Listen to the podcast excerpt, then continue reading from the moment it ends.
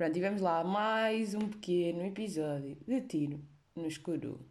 E hoje vou começar já por falar aqui de uma cena que é a minha nova pequena grande obsessão, que é às segundas-feiras à noite, no canal 1 da televisão. Sim, meus amigos, voltei a ver televisão, estou de volta a essas vidas de vidas antigas. Por acaso as pessoas dizem bem isto que já não se vê televisão hoje em dia, não é? E no geral eu faço parte destas pessoas. Já não ver televisão nos dias que decorrem. Mas uh, desde que voltei para casa de pais, né? tive 4 anos fora a estudar uh, em pequenas universidades e vai e vive sozinha e agora voltei para casa de pais a tempo inteiro, a tempo inteiro e, e comecei a ver televisão outra vez.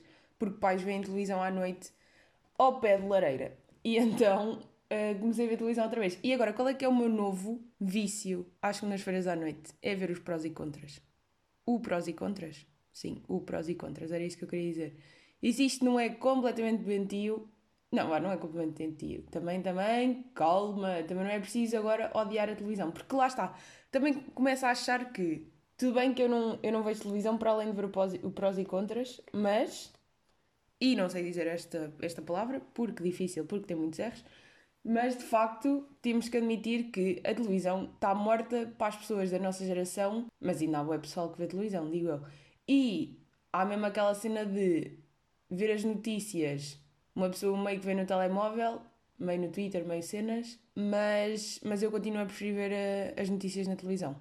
Yeah. Não, vá, voltando a voltar a vidas, o que eu estava a dizer é: eu gosto de ver televisão se for para ver notícias e para ver o prós e contras. É isto. São estes os, os meus atuais consumos de televisão. Porque digo já, mesmo ver no Twitter não é a minha cena favorita. Porque no Twitter eu tenho uma cena um bocado. Como é que eu hei de chamar? Uma cena um bocado psicopata, já, diria até. Que é, eu tenho Twitter, não publico nada, nada, absolutamente nada.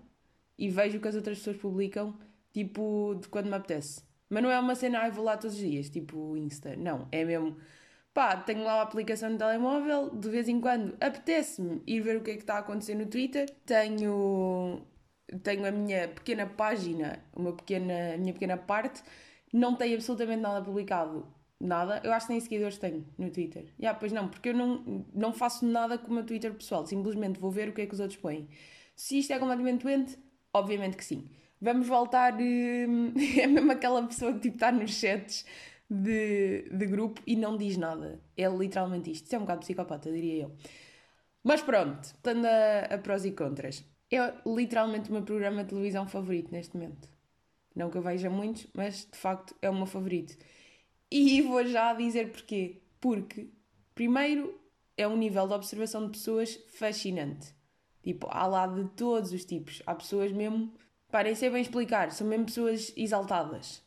E depois, eu gosto de cenas de discutir temas, né? Tipo, gosto. E gosto de avaliar a forma como as pessoas os discutem, pronto. E basicamente, eu quando estou a ver o programa é. Estou a ver o programa, estou a ouvir os temas e estou a pensar: gosto desta pessoa, não gosto daquela pessoa. Esta pessoa está a ter uma atitude correta, aquela não está. Esta pessoa é assim, aquela pessoa é assado. No fundo, eu gosto de observar o que acontece, tipo, do, a nível de humanos. E podemos já começar por Fátima, Campos Ferreira, a apresentadora do programa, apresentadora, moderadora, o que lhe quero chamar, não, apresentadora, diria que é apresentadora, e um, que só, só por ela, ela é um fenómeno de se observar, não é? Porque, vou já aqui começar, diria que, pá, não é que ela seja péssima, mas é boa irritante ela. Mas também faço já aqui o disclaimer que percebo o lado dela no sentido que moderar um debate já não é fácil por si, né? Porque as pessoas exaltam-se e ficam loucas de vez em quando e começam a falar umas por cima das outras e é tipo, desce, és burro ou deixas os outros falarem? Pronto, e percebo que no sentido dela de moderar isto não é fácil e também há o outro fator de que aquilo é indireto e aquilo tem os tempos contados, né? Obviamente que ela tem no seu auriculares e alguém sempre a dizer vá, agora tens de despachar isto, agora tem que ser aquele, agora tem que ser o outro, e tem dois minutos, e tens um segundo, e tens três segundos, e tens de despachar, e está um gajo de domingo a falar sobre coisas que não têm nada a ver. E percebo o lado dela no sentido de ter que. Pá, no sentido de ter que meter ordem naquela merda toda. Só que ela fica tão, mas tão exaltada às vezes e é tão ríspida a falar para as pessoas. É que eu acho que há mesmo uma diferença entre ser assertivo e, e ser ríspido. No fundo é isso. Há uma, há uma grande diferença, é que dá para ser assertivo e não ser ríspido, porque ela às vezes é mesmo mal educada para as pessoas. É uma coisa que uma pessoa nem percebe bem. O último que eu vi era sobre a saúde. E por acaso digo já que esse da saúde eu gostei bastante. Tipo, no modo geral, as pessoas estavam a dizer cenas com cérebro e, e mesmo a Ministra da Saúde, pá, curti, curti da posição dela no, no debate. Não estava demasiado. Pá, eu sou do governo e eu é que. eu é que sei. Pronto, no fundo é isso. Mas a Fátima havia alturas que ela queria despachar-se, né? Porque queria dar voz a toda a gente que lá estava. E bem, ela fica mesmo a responder mal. As pessoas ainda nem acabaram a frase e ela já está. Ah, sim, mas o que você quer dizer é isto, isto, isto. Portanto, depois faz uma pergunta tipo à pessoa. Bom, não é sempre à pessoa do governo, mas à pessoa mais institucional que lá está. E fica mesmo uma tensão. Pá, ela fica mesmo ali. Badamá. E depois as pessoas também Há pessoas que não sabem de debates, começa já por aqui. É que para ires a uma cena daquelas, tu não só tens que saber daquilo que vais falar e tens de estar bem preparado, né? não é ir para lá como certas pessoas vão, que nem sabem bem os dados e estão só a ser bem emocionais. E depois, lá está, emoção outra vez, há pessoas que não sabem ter calma. Começam a exaltar-se bem. E digo já aqui, eu era uma pessoa péssima para ir a um debate daqueles, porque eu quando estou a discutir um assunto e as pessoas parecem estão meias burras a não perceber o que eu estou a dizer, eu fico exaltada, completamente fico exaltada e fico toda emocionadita e não me consigo. Não emocionadita no sentido de começar a escorrer lágrimas pela face, mas no sentido de. Começo-me a, começo a passar um bocado. é um bocado isso, tenho um bocado. pá, fico, fico louca, pronto, é isso. E então não dá para ir a um, a um cenário desses de televisão, né? Tem que. Uma pessoa quando está lá tem que estar calma, serena, dizer as cenas com objetivo e dizer factos e não puxar pelas emoções e estar-se ali a passar, né? É que estar num debate só por si requer uma skill específica. Pronto, e há pessoas que não têm skill absolutamente nenhuma para ir ao prós e contras e não deviam ir. A começar por apresentadora que frágil. Mas depois, por outro lado, também há pessoal que vai lá e consegue mesmo manter aquela posição. E digo-vos uma coisa: eu sinto que aquelas pessoas que têm uma posição a defender e conseguem estar um, pá, tão calmas, e mesmo que o outro lado esteja completamente burra, não perceber nada e completamente noutro lugar, pá, a pessoa mantém aquela calma, aquele pensamento sem emoção, e isso para mim é mesmo. Ganda gajo, quando consegue, ou oh, gaja, o que seja, quando conseguem uma cena dessas, fico mesmo impressionada e é, quero ser como tu quando for grande. E pronto, e hoje é sábado e depois da manhã há mais prós e contras e veremos e emitiremos uma nova opinião. Não, emitiremos uma nova opinião, não. É tipo, vou só ver e, estar na minha vida normal e vejam também prós e contras se gostam de, de avaliar pessoas e perceber cenas de debates. No fundo é um bocado isso. Por acaso curtia é de ter um, um sítio onde eu reunisse pessoas e era de género, vá, agora temos este tema, vamos aqui discutir o que é que vocês pensam. Por acaso isso é, isso é grande cenário. Só que depois o problema é, para fazer isso, uma pessoa tem que ter meio. que ter pessoas meio com especialidade no, no tema e não sei quê. Porque lá está, o fixe do, do prós e contras é que são pessoas que não são bem conhecidas, né? Porque um, eu adoro ouvir entrevistas, né? Já, já falei disto, tipo, antes. E o fixe das entrevistas é que, pá, são pessoas conhecidas e uma pessoa vai ouvir pessoas que curte e, e está a ouvir e cenas, pronto. Mas sinto que uma cena que falta é haver entrevistas com pessoas que não, que não ninguém sabe quem é. Aliás, digo já aqui um programazito que eu gostaria de ter, que era ter um programa de entrevistas com pessoas que não são famosas. De. Agora vou pegar aqui no, no João, que trabalha no escritório em Lamego e faz não sei o quê, e vamos lá ver o que é que esta pessoa tem para dizer de interessante. Porque parece que não vai ter interesse nenhum, tenho a certeza que há sempre cenas, que há sempre cenas giras para, que uma pessoa tem para contar. E acho que dava um bom programita. O problema é, é preciso ser um bom entrevistador. Entrevistador? É assim que se diz? Provavelmente não, mas vamos assumir este nome. Uh, para puxar bem pela pessoa e ir buscar os milhos que de facto interessam, não é? Porque obviamente que eu não quero ouvir falar sobre o que é que tu fazes no teu emprego do dia, de, desde manhã até à noite, se o teu emprego for uma seca, mas se calhar tens aí milhitos que te aconteceu na tua vida que são giros de contar e que são giros de só ouvir.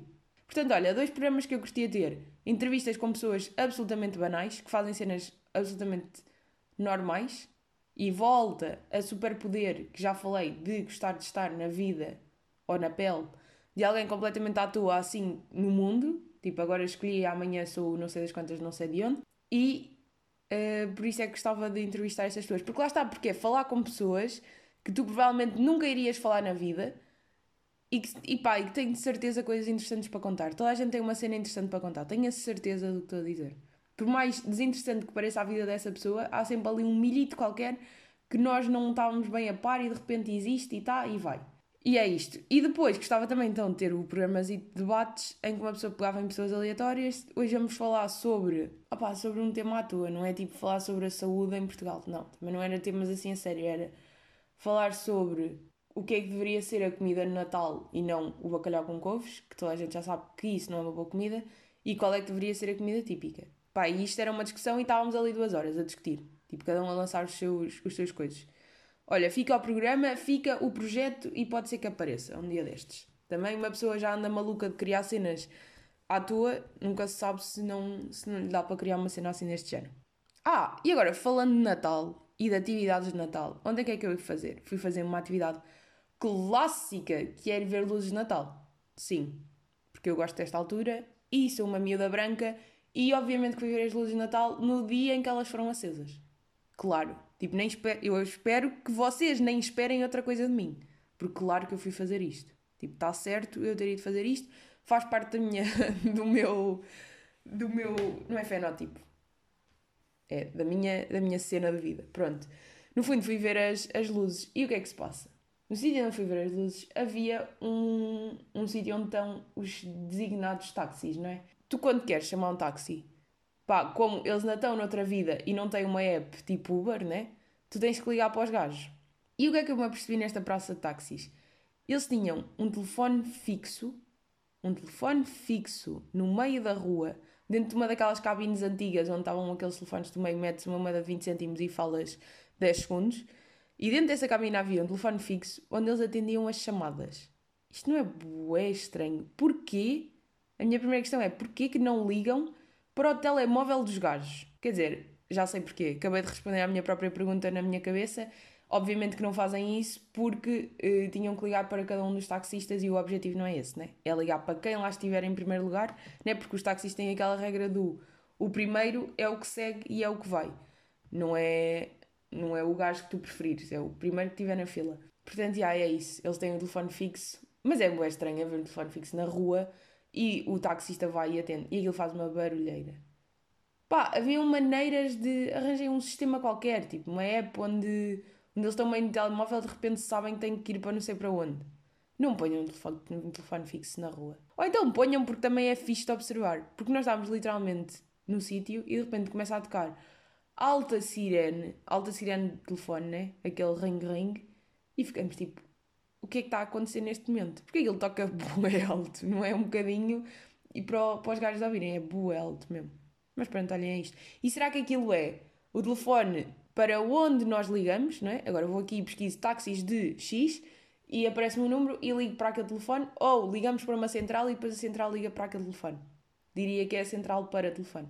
E já que estamos em tema de Natal, estamos em tema de frio e em tema de inverno, o que é que me tem andado a acontecer neste momento? Os meus espelhos ficam, e sim eu digo espelhos, para pessoas, né? porque viver no Porto é viver uma vida a sofrer porque causam comigo, por causa, porque sofri bullying, malta, que é uma pessoa diz espelhos e leva na cabeça, uma pessoa diz vermelho e leva na cabeça, uma pessoa diz joelho e leva na cabeça, e gente, fica já aqui dito que é joelho, vermelho, telha, abelha, que se diz. Porque está lá um E e não está lá um A, e por isso não se diz abelha, vermelho, nem vermelho, como algumas pessoas dizem, porque depois, para além de haver aquelas pessoas que dizem o vermelho, que metem o A em vez do E, que é vermelho, que se diz, e depois há aqueles que dizem vermelho, que em vez de ter um A, tem um E e um I, e fica mei, vermelho.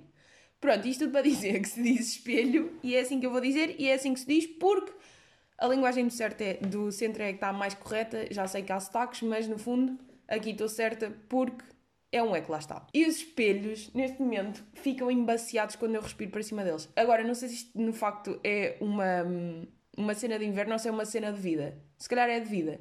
Mas pronto, ultimamente tenho notado mais. Deve ser porque bafo quente e espelho frio, né? E obviamente... Ah, e depois drama de espelho... De espelho não, de vidro de carro.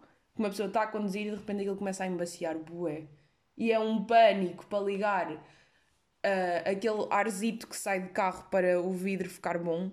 E depois é a questão é, se for no carro que eu uso normalmente, que é um carro mais podre, são 300 anos até o, vidro desembaciar. Se for carro de pais, que é um carro melhor, fica logo desembaciado. E é um sonho. É o sonho da minha vida é ter um carro em que o vidro se desembacie logo e que seja um carro que eu possa conduzir normalmente. Porque conduzir é um dos meus grandes paixões, diria eu. Não é paixões, mas é de facto das melhores cenas que há. Porque estar, a minha coisa favorita é fazer uma viagem longa, o chamado longo. Por acaso, não sei se sabem isto, mas a palavra longa agora é da propriedade de Pedro Teixeira da Mota. Não sei se estão a par disto eu não consigo dizer longo e não pensar nele automaticamente. A palavra é dele neste momento. Espero que ele nas finanças tenha lá o. Pá, não é nas finanças, mas nem é nas finanças, é que tens lá as tuas propriedades. Neste momento, Pedro Teixeira Mota tem lá a sua casa, o seu carro, as suas coisas e a palavra longo. Mas estou eu a fazer uma viagem longa de, de carrito sozinha e é as minhas coisas favoritas, juro, não há melhor estar meio com a minha música, meio na minha vida a conduzir, meio a pensar na minha vida, meio a cantar, meio a curtir um sonzito, é a melhor coisa. Só que agora, com chuva e a ter de desembaciar o vidro ao mesmo tempo, é que não dá com nada. Isso aí, esqueçam lá. Voltando à cena do espelho. Imaginemos que é de manhã e estou a maquilhar esta cara, a meter pós para cima da cara. E estou ao pé do espelho e eu maquilho-me sentada à frente do espelho. E acabei de cair, deixar cair um, um pequeno pionesco que eu tenho que ter sempre na mão para brincar quando estou a fazer cenas. E estou a maquilhar-me e estou com a cara em cima do espelho, né? meio a meter rímel, que tem que estar uma pessoa meio de boca aberta a meter rímel, sai bafo. E o que acontece? O espelho começa a ficar emaciado. E isto é a minha grande dor dos últimos tempos. Como é que é possível? É tipo, façam um sistema no espelho, aqueçam-me o espelho de alguma forma para não ficar emaciado, porque depois tenho que estar a passar com a mãozita para aquilo ficar bom, para uma pessoa conseguir maquilhar-se condições e não dá com nada, né? temos que já aqui assumir que isso não dá com nada. É tipo, parem com os espelhos que emaciam. Ou tipo, quando uma pessoa toma banho e fica o espelho todo emaciado. Meu, que agora é suposto eu ter que passar aqui a minha mão? Para isto deixar de estar tudo baço? Não. Façam um sistema de espelho que aqueça, que não seja preciso estar a, estar a, a limpar. E depois isto dos bafos acontece tanto em espelho como em. Um, imaginemos que estou em estágio, né? E como eu estou no estágio em microbiologia e nós temos de trabalhar em câmaras de fluxo. E para quem não está a par, o que é, que é uma câmara de fluxo? Basicamente, aquilo é uma espécie de, de pá, é um, é um sítio, uma bancada, onde tu metes as mãos e trabalhas lá dentro, mas aquilo tem um vidro a proteger. Para tu não teres que estar com a tua cara em cima de, micro-organismos e a ficar toda doente da vida. No fundo é proteção. Só que o vidro como eu estou bem próxima do vidro com a minha cara, eu a respirar, aquilo vai começando a embaciar. E não é por nada, mas isto só me acontece a mim. Não é? Claro que só me acontece a mim. E depois, eu quero estar a ver o que é que estou a fazer. E está aquela merda toda embaciada. E não pode ser. Arranjei um sistema com vidros que não embaciem, por amor de Deus, que isto está a dificultar a minha vida. É no carro, é em casa quando me estou a maquilhar, é quando vou tomar banho ao espelho da, da casa bem, é quando estou no meu estágio. Então, Tipo, parem de me embaciar as coisas. Quer dizer, se eu agora usasse óculos, ficava com os óculos embaciados quando está a chover. Não pode ser, vá. Arranjem lá um sistema, pessoas dos vidros e tratem lá disto. Está bem? Pronto. E acabei de ver que estou com 20 minutos e tal. Portanto, vamos terminar por aqui o episódio.